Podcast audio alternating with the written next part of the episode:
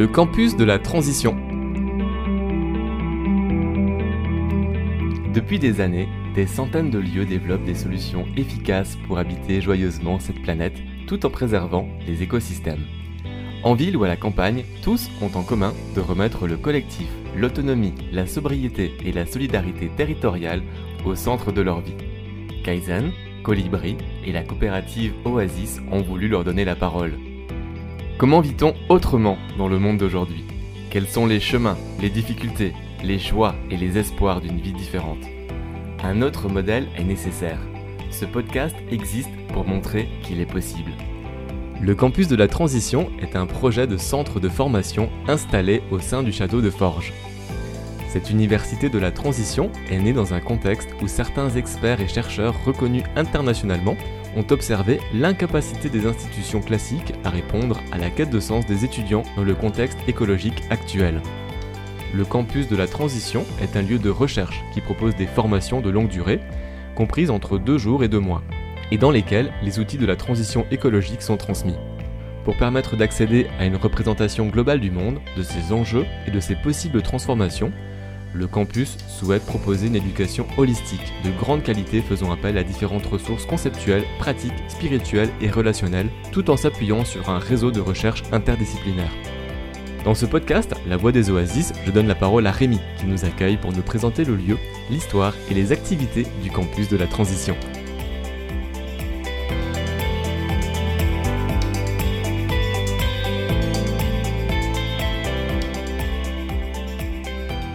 Partenariat avec le mouvement Colibri, la coopérative Oasis et le magazine Kaizen, on est en train de faire un tour de France des différents écolieux, éco-villages, habitat participatif, habitat groupé. Donc euh, chaque lieu a, son terme spécifique pour le définir. Ici, je ne sais pas quel est le terme employé. On va découvrir avec Rémi euh, l'endroit dans lequel on se retrouve. Donc, nous sommes au campus de la transition, dans la ville de Forges. Euh, avec moi Rémi. Je vais te laisser poser la dimension visuelle du lieu. Euh, est-ce que tu pourrais, à l'auditeur, essayer de recréer un petit peu ce qui se passe là autour de nous, ce qu'on voit, et vraiment euh, qu'on puisse imaginer l'endroit, l'espace? Mhm. Donc le domaine de Forge, c'est un domaine de 12 hectares. le campus occupe à peu près 6 hectares sur ces 12. Euh, lorsqu'on rentre, on a, on a un petit peu moins d'un hectare avec une prairie dans laquelle on peut trouver des, chèvres, des moutons, un jardin d'environ 3000 m2 en permaculture, et face à nous, un château euh, du 18e, euh, en, dans un état relativement moyen, mais très esthétique, qui impose, très en long. voilà, 800 mètres carrés au sol sur trois étages, donc c'est un gros bâtiment. Et puis on va en découvrir deux autres, euh, un sur la gauche quand on va rentrer, qu'on appelle les communs, et puis un sur la droite plus, plus récent, qu'on appelle le collège. Voilà, il y a des oiseaux un peu partout, des fleurs. Tu as utilisé le mot campus. Quand moi je pense à campus, je pense à l'université. Donc qu'est-ce que c'est que le campus de la transition? Alors le campus de la transition, c'est une association, euh, donc une association de loi 1901, euh, relativement classique. À l'origine, il y a une intuition de la part différents enseignants-chercheurs, professeurs, euh, étudiants de, grandes écoles et entrepreneurs. Donc il y a un constat euh, sur euh, différentes problématiques, état du monde, Bref, un constat que de plus en plus de personnes partagent. Je veux bien qu'on en parle de ce constat. Dans, le mouvement Colibri, on parle beaucoup du colibri qui fait sa part. Donc ce constat, les flammes, tu y vois quoi dans ce feu? Qu'est-ce qui brûle aujourd'hui? C'est difficile de savoir par où commencer. On va dire d'abord, il y a, peut-être euh, aujourd'hui, on, parle d'anthropocène, si je commence à parler de ce terme-là, mais en tout cas, euh, il y a, un, diagnostic climatique, il y a un diagnostic sur la, biosphère, sur un, certain nombre d'équilibres euh, qui ont l'air de ne pas forcément se conserver dans la durée. Il y, a un écosystème hum, fragile, ou fragilisé en tout cas, avec une relation, en relation avec l'activité humaine. Et donc, forcément, ça amène à se questionner sur euh, la façon dont on va être en relation avec cet environnement. La base un petit peu de ça, c'est euh, évidemment euh, les rapports du GIEC, c'est les rapports des différents scientifiques dans leur domaine de compétences. et, c'est même, un, rapport peut-être plus ontologique ou plus même philosophique ou, sociétal sur notre rapport aux choses et au monde. Et la question, une fois qu'on a posé ce diagnostic, une fois qu'on a fait euh, ce constat, c'est de se demander bah, qu'est-ce qu'on fait comment, comment on agit, comment on interagit avec cet environnement et entre nous. Donc voilà un peu le, le, questionnement initial en fait pour le projet. Euh, et donc comme je l'ai dit tout à l'heure, euh, ceux qui sont à l'initiative de ce projet, ce sont principalement des enseignants-chercheurs, en tout cas des personnes du monde académique et de l'entreprise, mais principalement du monde académique, et qui se retrouvent dans des, grands bateaux, dans des gros paquebots, euh, avec une inertie très grande, qui, qui font leur part au sein de ce paquebot depuis très longtemps, pour certains depuis 10, 15 ans. Euh, mais qui se rendent compte qu'en parallèle de cet effort euh, interne, on va dire, euh, il y avait la nécessité, il y a toujours la nécessité bah, de, créer une petite frégate, un bateau un peu plus maniable, quelque chose qui, qui potentiellement pourrait avoir une influence sur le paquebot ou, ou au moins pouvoir récupérer les potentiels naufragés, si je tente de filer la métaphore. Donc, voilà un peu ce qui est à l'origine euh, du projet et de la, et de la mise en, action et de la création de ce campus.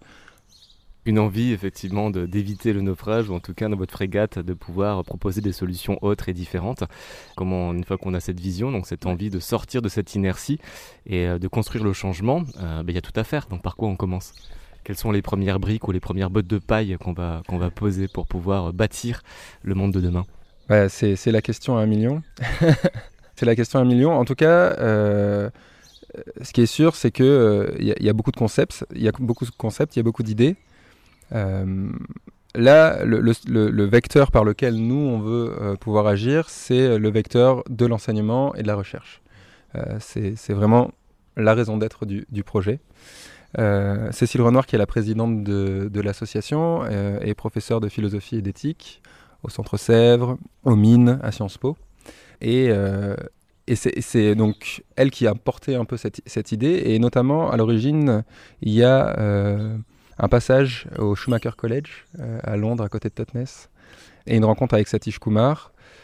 Et donc, une, une grosse inspiration, en tout cas, un parallèle clair entre l'intuition théorique et les réflexions théoriques qui pouvaient travailler depuis à peu près depuis 2016, donc pendant quasiment deux ans, et cette, euh, ce, conseil, en gros, d'incarner euh, cette théorie le plus vite possible pour lui donner euh, corps et vie, et puis pour pouvoir, qui peut commencer à concrétiser cette envie et cette nécessité de changement. Et l'incarner ensemble, en collectif, c'est aussi ça qui fait peut-être la différence ou l'originalité du campus, c'est que vous êtes à plusieurs à nourrir une vision partagée mhm. et, d'avancer dans cette barque, dans cette frégate, tous ensemble. À l'origine, donc déjà c'était un, groupe, c'était un collectif, clairement. Euh, et ensuite. Comment est-ce que vous vous êtes rencontrés? Comment est-ce que vous avez constitué ce collectif? Donc, on a compris qu'il y a une vision qui était claire euh, autour de, de, chercheurs, autour de. Hum, tu parlais de philosophie. Donc, euh, de, voilà, qu'est-ce qu'on fait aujourd'hui pour incarner des actions concrètes pour aller dans les différentes thématiques que tu as abordées, donc l'énergie, l'habitat, la biodiversité, enfin tous les les grands challenges auxquels doivent faire face l'humanité dans les décennies ou dans les années à venir. Euh, bah, au, tout début, euh, le, groupe, euh, initial était relativement restreint, hein, une dizaine de personnes, quinzaine, et finalement, les, premiers habitants arrivés en, en juin 2018, ils étaient cinq, donc vraiment cinq aventuriers en en quête, en, quête justement de, concrétiser ces idées. Euh, ensuite, il y, a eu, il y a eu pas mal de, changements, il y a eu des roulements, et puis il y a eu surtout beaucoup de gens qui ont, qui ont joint l'aventure. Donc, euh, après, je pourrais parler de, mon expérience. Euh, moi, je suis arrivé en, janvier 2019 en tant que woofer.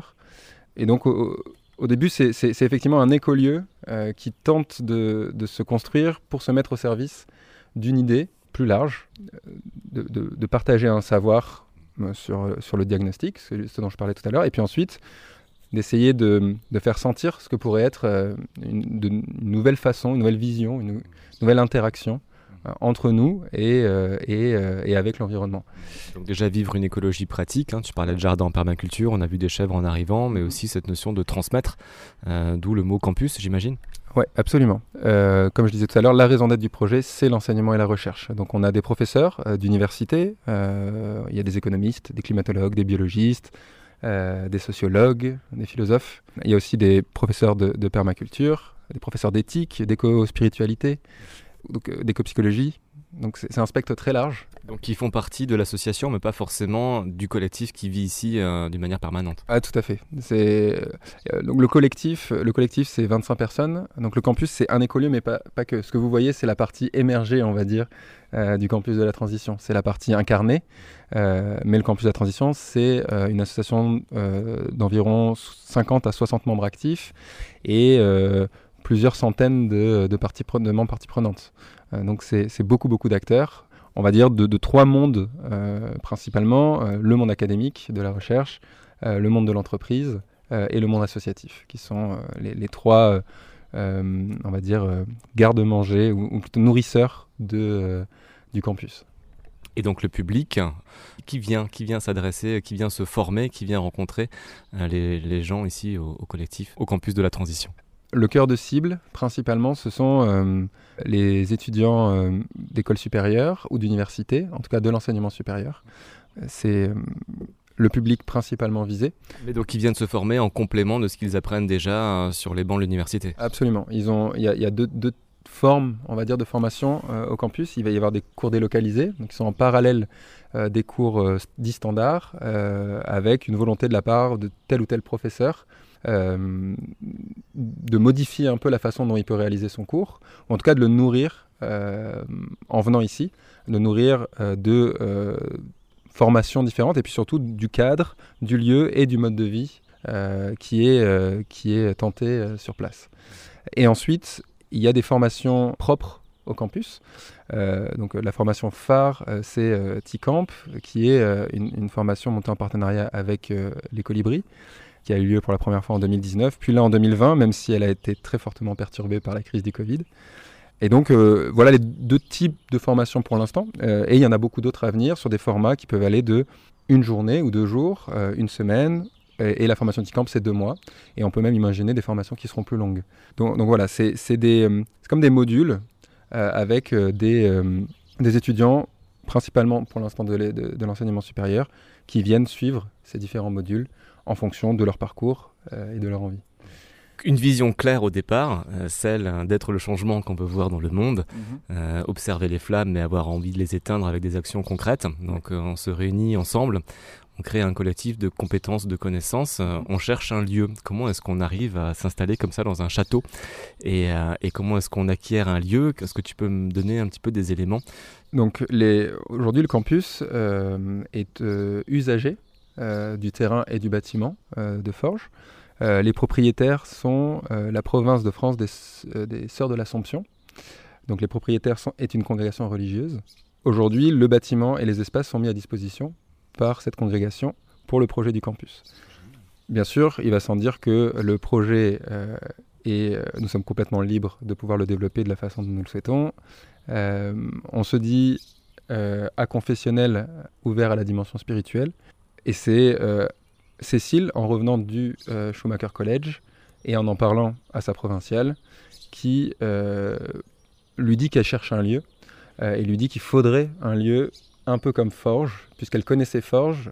c'est ici qu'elle est entrée dans la congrégation il y a quelques années maintenant. et il se trouve qu'à ce moment-là, la provinciale lui répond que Forge est inoccupée depuis trois ans. Or, Forge lorsqu'il a été donné aux sœurs après la Seconde Guerre mondiale, il y avait euh, une forme d'engagement dans le fait que ce lieu euh, soit un lieu à dimension pédagogique et sociale, ce qu'il a toujours été pendant les 70 ans d'internat. et finalement, le campus fait perdurer cet engagement et cette dimension sociale et d'éducation dans ce projet. Donc c'était vraiment finalement une espèce de de, synchronicité, si on veut, ou bref, de concours de circonstances qui fait que euh, le projet a pu naître ici. Vous êtes un peu les garants du lieu, vous êtes là pour le faire vivre, le bonifier euh, et surtout euh, valoriser. Voilà, c'est ça. On est, là, on est là pour essayer de valoriser ce lieu, de pouvoir voir comment, comment on récupère un héritage comme, comme ce type de bâtiment et ce type de surface et, et, comment on en fait comment on tente de vivre une, expérience de sobriété heureuse euh, avec ce type d'héritage? Euh, donc c'est un très très gros challenge et en même temps c'est une version miniature finalement de ce qu'on souhaiterait pouvoir tenter de réaliser à une échelle bien plus grande. Il y a vraiment cette dimension dans l'idée du, campus d'agir aux différentes échelles avec les spécificités que chaque échelle garde en elle. En arrivant, donc, on, est, on est allé chercher des tasses, des mugs et on s'est fait couler un, un thé chaud. On a vu qu'il y avait un, un trombinoscope. Donc euh, il y avait les, permanents, les forgeois, il y avait des woofers, il y a sûrement différents statuts. Donc là on voit en arrivant, en garant la voiture, différentes personnes qui s'activent sur le site. Donc euh, par exemple au jour d'aujourd'hui, mhm. euh, qui c'est qu'on peut trouver sur le campus de la transition? Alors au campus, on a ce qu'on appelle les forgeois, les compagnons et puis les bénévoles. donc les forgeois, ce sont des, personnes qui, dont, le, dont, le, dont le site, dans le lieu de, dont forge et, et l'habitat principal.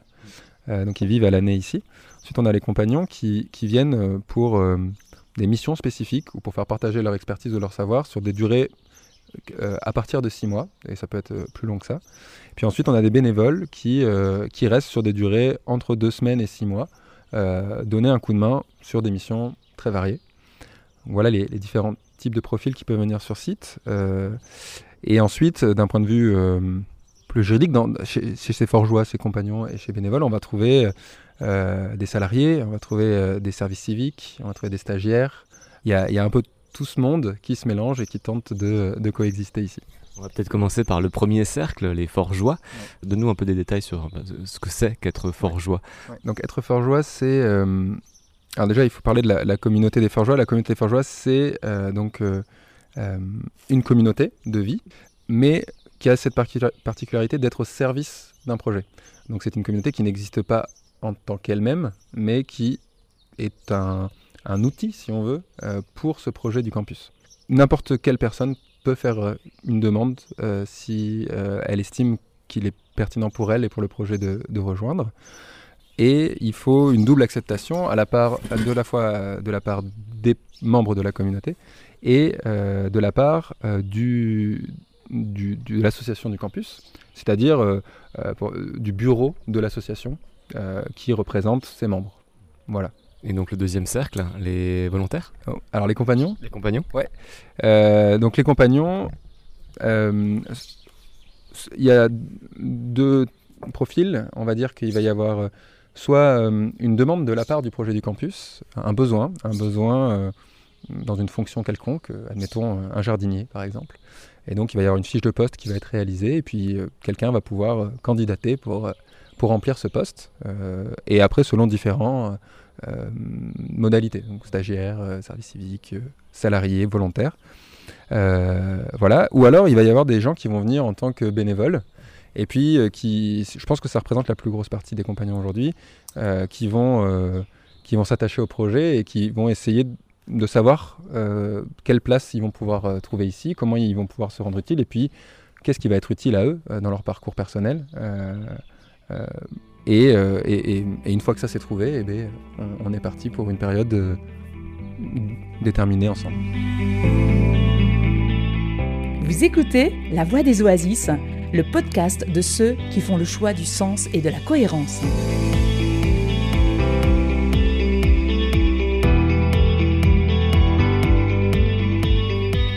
Dans l'association, il y a des salariés. comment est-ce que ça fonctionne? Est-ce que le lieu arrive à générer une économie. Alors, le modèle économique, c'est euh, une, grande question euh, qui, est, au centre de tout projet euh, de ce type-là. un peu comme la gouvernance, c'est un peu les deux, les deux grands axes de fonctionnement d'un projet. c'est les deux gros sujets qui concernent aujourd'hui les membres du campus. donc, le campus, je ne l'ai pas dit encore, mais enfin il me semble pas, mais c'est une association qui a été créée en janvier 2018, donc euh, elle a un peu plus de deux ans et demi, les habitants sont là depuis deux ans, un peu moins. donc c'est une association qui est toute jeune, c'est vraiment un projet en construction. Aujourd'hui, donc le modèle économique il tourne principalement dans les frais de fonctionnement autour de l'économie du don et autour de, la formation. Donc c'est les, les sources revenues principales, c'est le don et la formation. Euh, pour tout ce qui est frais de fonctionnement. Et ensuite, dans les investissements, euh, on va avoir des fondations ou des mécènes euh, ou les propriétaires potentiellement, dépendamment du type d'investissement, qui va permettre de pouvoir développer différents types de projets. Je veux bien que tu développes l'économie du don. Alors l'économie du don, c'est imaginer le fait que les besoins d'une personne vont être multiples. Donc on, pourrait les détailler ou, les, atomiser si on veut, les séquencer. Donc on a, besoin de se loger, de se nourrir, etc. Et, pour faire ça, aujourd'hui, on utilise principalement un système salarial qui est, est majoritaire. mais on peut imaginer qu'il y a différents types euh, de salaires. On peut imaginer, en tout cas, différents types de rétributions. Euh, euh, et, le campus offre d'une certaine manière, selon certains critères, ce, type de rétribution par le cadre de vie, par les liens sociaux qui peuvent exister ici, par la formation ou l'apprentissage qu'on peut avoir dans un certain nombre de choses. Et, ça, forcément, ça intéresse des personnes. Et ils ont l'impression de découvrir, d'apprendre et d'être nourris, donc d'être payés, si on veut, d'une certaine manière. Euh, et en échange de, cette rétribution, eh bien, ils, nourrissent et ils sont proactifs euh, euh, et ils font vivre ce projet. Voilà, voilà ce que représente l'économie du don. Et ensuite, ça, c'est extrêmement pondéré en fonction des personnes, des besoins des personnes, de leur profil, de leur histoire.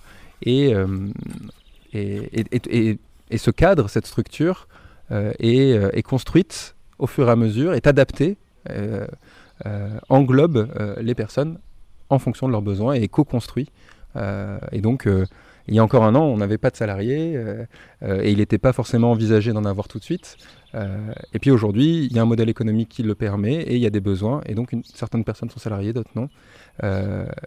et les, besoins, et d'ailleurs, même dans le modèle salarial et dans la politique salariale, la question des besoins est au centre par exemple, toi, Rémi, euh, quel est ton modèle économique à titre personnel je, suis ici donc depuis euh, janvier 2019. Je suis arrivé en tant que woofer, donc j'étais volontaire. Euh, donc en gros, je travaillais pour le campus contre hébergement et nourriture. j'ai 29 ans, j'ai pas de prêt et j'ai pas d'engagement et j'ai pas de prêt fixe. ce qui fait que avec un hébergement et une nourriture, euh, ben, je, peux, je, peux, je peux tenir très longtemps, on va dire. Euh, donc je, ne touchais aucune, aucun revenu.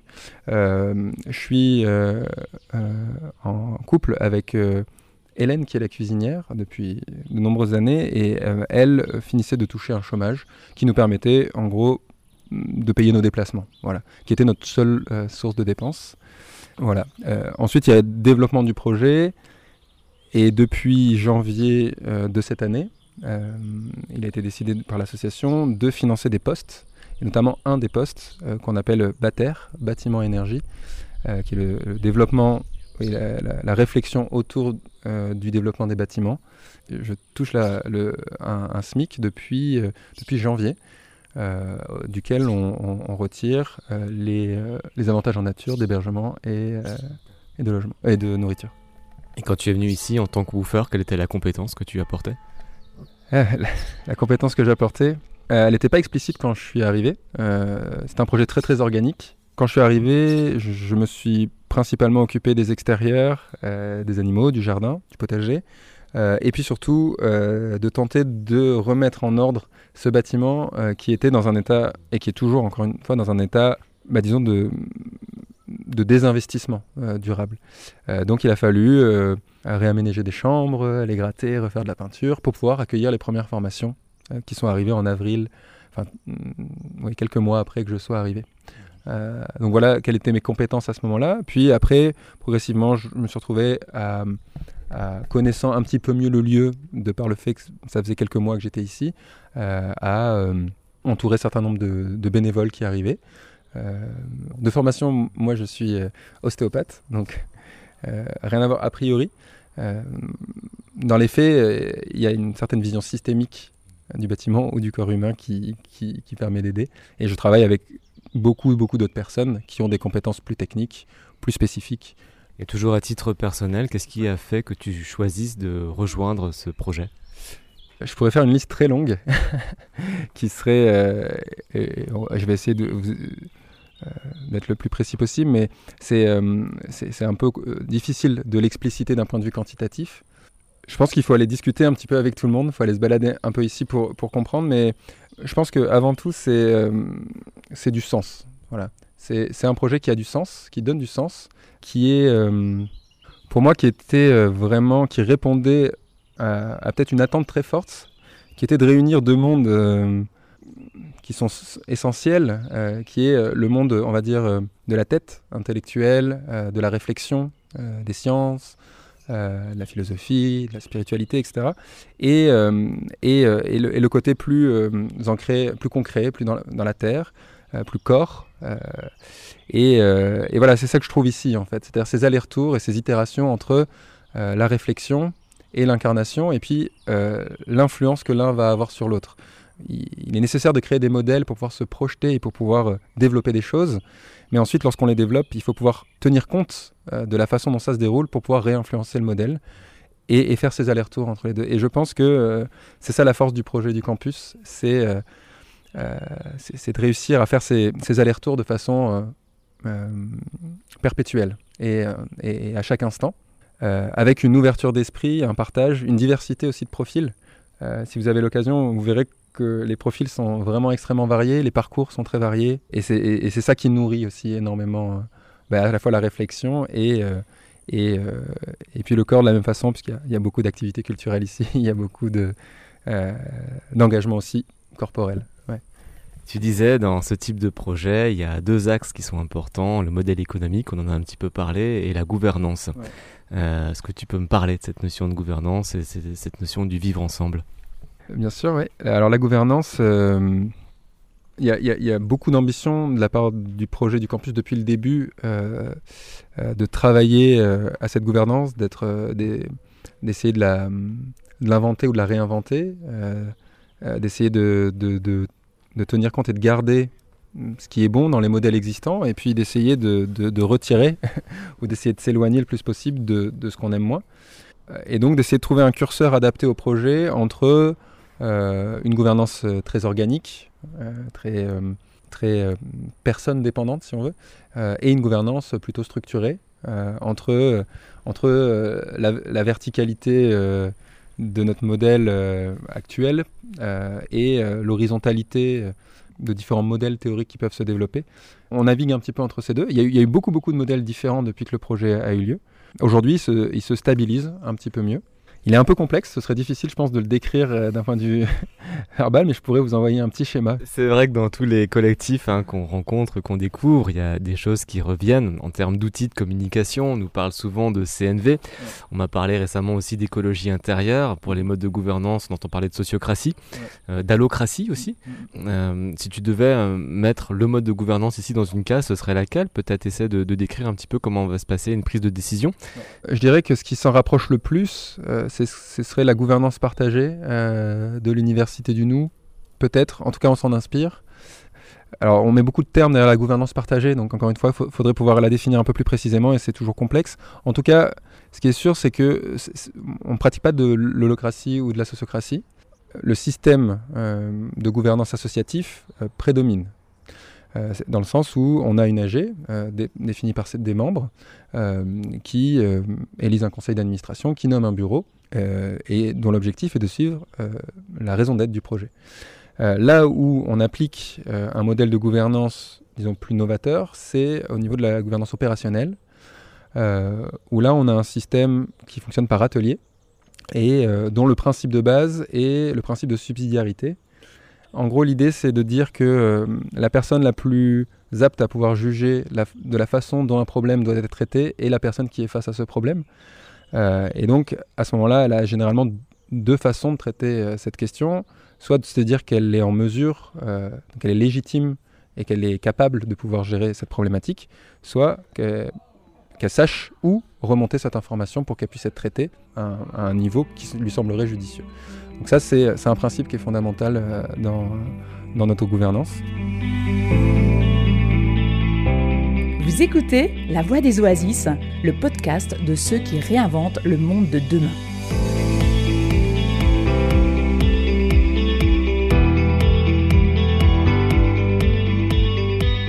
C'est bien que tu me parles aussi de la vie euh, du collectif et quels sont les temps de collectif, quels sont les temps de, de, privatif Est-ce que vous habitez ensemble, vous mangez ensemble Juste un peu dresser le, quotidien d'une journée ici au campus de la transition. Alors c'est une très bonne question. Effectivement, on est aussi très très attentif euh, euh, à ce PFH et on tente au maximum euh, effectivement de le, de le canaliser. Il y a plusieurs effectivement temps communs et différentes instances communes qui nous permettent bah, d'interagir au maximum pour prévenir bah, les différents conflits ou contraintes communes. le premier, c'est le mot du matin. Donc, tous les matins, à 9h moins le quart, l'intégralité des gens qui sont sur site se réunissent et euh, donc euh, toute personne est conviée, c'est pas obligatoire, c'est conseillé et euh, c'est un temps qui dure à peu près 15-20 minutes, qui se divise en quatre parties. Donc il y a un temps de silence. ensuite, on fait ce qu'on appelle la météo intérieure, voilà, donc où chacun dit un petit peu comment il arrive dans la journée, ce qui permet déjà d'avoir une première estimation de, voilà, euh, quelle est l'humeur un petit peu de chacun et puis du groupe, euh, ce qui va nous permettre aussi de nous ajuster euh, dans les différentes demandes ou, dans ce qu'on va, voilà, la façon dont on va pouvoir s'engager dans le reste de la journée. Puis ensuite, généralement, il y a une personne qui, partage. Alors, ça peut être un texte, un chant, une musique, quelque chose de, plus passif pour, pour les autres. Donc voilà, quelque chose qui lui tient à cœur. Ça peut être ça peut être assez euh, profond, philosophique, euh, voilà, mais ça peut aussi être très léger, ça peut être une blague, ça peut être une recette de cuisine, euh, ça peut être vraiment beaucoup de choses. Et puis un dernier temps qui est un temps plus actif, généralement ça peut être un jeu, des étirements, du yoga, ça peut être de la fitness, ça peut être vraiment, c'est très large. Et donc il y a un tableau et puis chacun s'inscrit pour pouvoir proposer ce, ces différentes activités du du matin. Donc ça dure 15-20 minutes, tout le monde est invité et ça c'est quotidien. Ensuite, on a un autre temps qui est hebdomadaire, qui s'appelle le, café terrain. Euh, donc là, ça dure euh, à peu près une heure et demie. Pareil, euh, toutes les personnes présentes sur site sont conviées. Donc il y a vraiment des temps collectifs quoi, qui sont quasiment quotidiens. Voilà, il y a des temps collectifs quotidiennement. Plus les repas Plus les repas, voilà. midi et demi, 19h30, la cloche sonne. Et, et effectivement, on prend tous nos repas en commun. Mais qui cuisine? C'est la même personne Donc c'est une salariée de l'association qui est là pour euh, s'occuper des repas ou comment ça se passe? Parce qu'il y a un, système de rotation en interne. Alors il y a une cuisinière. Alors ça va me permettre de, peut-être de toucher un peu plus précisément ce qu'est un atelier. Donc il y a toujours pour chaque atelier une personne euh, dite responsable, donc qui est en charge, qui, doit répondre de la façon dont fonctionne euh, l'espace et les fonctions qui lui ont été allouées. Et, et, ensuite, bien sûr, tout le monde participe à toutes les tâches. Donc on a, ça c'est un autre outil qu'on utilise qui s'appelle le tableau des services sur lequel euh, l'intégralité des gens qui sont sur site euh, vont s'inscrire toutes les semaines, juste avant le café terrain. Euh, et là-dedans, on va avoir la cuisine, on va avoir le ménage, on va avoir vider les toilettes sèches, on va avoir enfin, différentes, différentes tâches de ce type-là. et donc, bah, tout le monde finalement va participer à la cuisine, que ce soit le volontaire qui vient d'arriver ou que ce soit les gens qui travaillent sur le projet mobilité dans les bureaux, par exemple. Je veux bien qu'on dresse un, rapide panel de toutes les activités qu'on peut avoir ici au campus de la transition. Donc on l'a bien compris, c'est un lieu aussi de formation, de transmission. On va y apprendre euh, d'un point de vue académique tout ce que j'ai pu préciser euh, au début, donc euh, un diagnostic. ensuite, on va y apprendre différents outils de développement ou de vivre ensemble, façon d'interagir ensemble.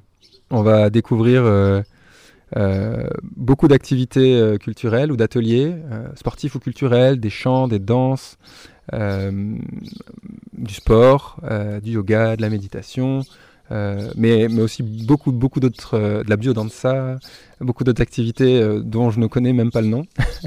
et, et, toutes les personnes qui sont sur site sont très proactifs dans leur capacité à, à, développer justement ces différentes interactions entre, entre, entre les différentes parties prenantes.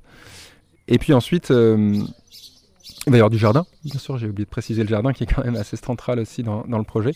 Euh, jardin en permaculture, il y a la forêt aussi, euh, la forêt-jardin. on, a, on a un verger aussi de l'autre côté, des abeilles, des animaux, moutons, une basse-cour avec des poules. Donc, essayer de toucher du doigt qu'est-ce que c'est que que, que de, de s'occuper euh, de, de, tout ça? Euh, quelle énergie il faut mettre, comment on s'organise collectivement pour, euh, selon les principes de la permaculture, avec le plus faible effort, avoir le plus grand résultat? Voilà, c'est tout ça qu'on va apprendre. je pense que le, campus apprend, enfin, nourrit surtout. bien sûr, il y, a une haute qualité académique dans ce qu'il fournit, mais de mon point de vue, et c'est très subjectif, euh, je pense qu'il nourrit surtout les interstices, c'est-à-dire qu'il il remplit d'un point de vue qualitatif, il donne du sens à beaucoup d'actions qu'on peut estimer banal ou standard dans la, majorité du temps. Hum, je pense que c'est ça surtout, c'est avec ça surtout qu'on repart quand on repart du campus. On repart avec, avec une, qualité hum, d'action simple. Une qualité d'action simple. J'ai parlé d'écolieux, à défaut de mieux. je ne sais pas si c'est le bon terme à utiliser. En tout cas, c'est un lieu de vie, ça c'est sûr. Euh, c'est un lieu de vie, c'est un lieu de vie qui se veut en interaction avec son territoire, les habitants et, le campus. Le projet du campus met un point d'honneur à, développer ces interactions. Alors, donc cette action, avec, euh, cette interaction avec les acteurs du territoire. Voilà, nous, nous on arrive un peu comme des, euh, des étrangers sur ce territoire finalement, et donc c'est à nous d'aller d'aller comprendre comment il fonctionne, quelle est la culture, comment se déroulent les interactions entre les personnes qui sont ici, euh, c'est une terre agricole, il y a beaucoup d'agriculteurs. Euh, donc d'essayer d'aller comprendre quels sont leurs besoins, quelles sont leurs problématiques, euh, comment ils nous voient, comment, comment nous, on peut aussi leur apporter des choses. Donc dans, selon, ces, critères-là, on, peut peut-être parler d'écolieux.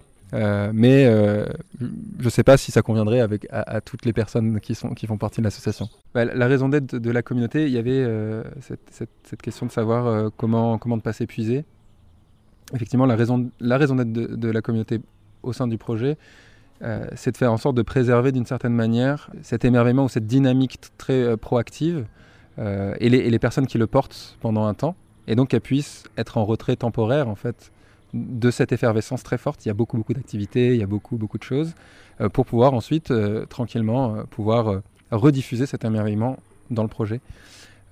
Et, oui, ce qui est intéressant, je pense, dans cette communauté, c'est que euh, il y a une diversité extrêmement forte et tellement forte que, en dehors du contexte du, campus, je pense que on ne serait pas amis.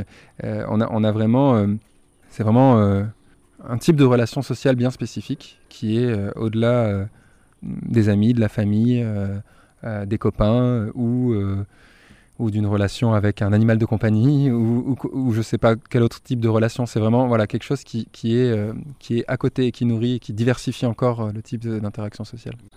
Un autre thème que tu as utilisé au début de cette émission, que j'aimerais que tu me définisses, euh, c'est l'anthropocène. Alors là, pareil, je pense que j'ai prononcé un mot un peu. Est-ce qu'on doit dire anthropocène? Est-ce qu'on est qu'on doit dire capitalocène? Est-ce qu'on doit dire euh, dérégulocène ou, encore d'autres termes? Je pense que je ne m'aventurerai pas à, définir lequel des termes est, le plus adapté. En tout cas, ce qui est sûr, c'est que euh, il y a une prise de conscience collective de plus en plus grande sur euh, la façon euh, dont l'homme a une action sur son environnement et, et, et sur la réalisation du fait qu'il est dépendant de cet environnement.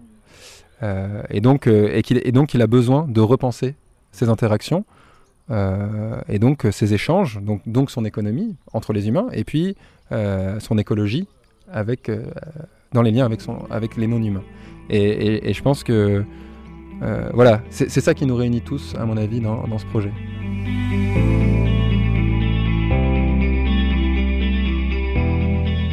C'était le campus de la transition dans l'émission La Voix des Oasis. Le campus de la transition, ce lieu où les citoyens s'appliquent à remettre le savoir au centre pour que nous puissions tous ensemble transitionner vers un monde plus écolo.